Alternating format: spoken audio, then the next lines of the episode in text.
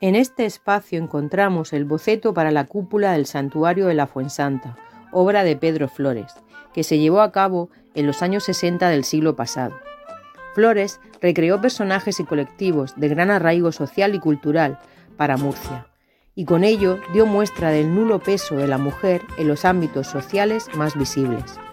De hecho, además de la propia Virgen de la Fuensanta, hay que buscar bien para encontrar presencia femenina.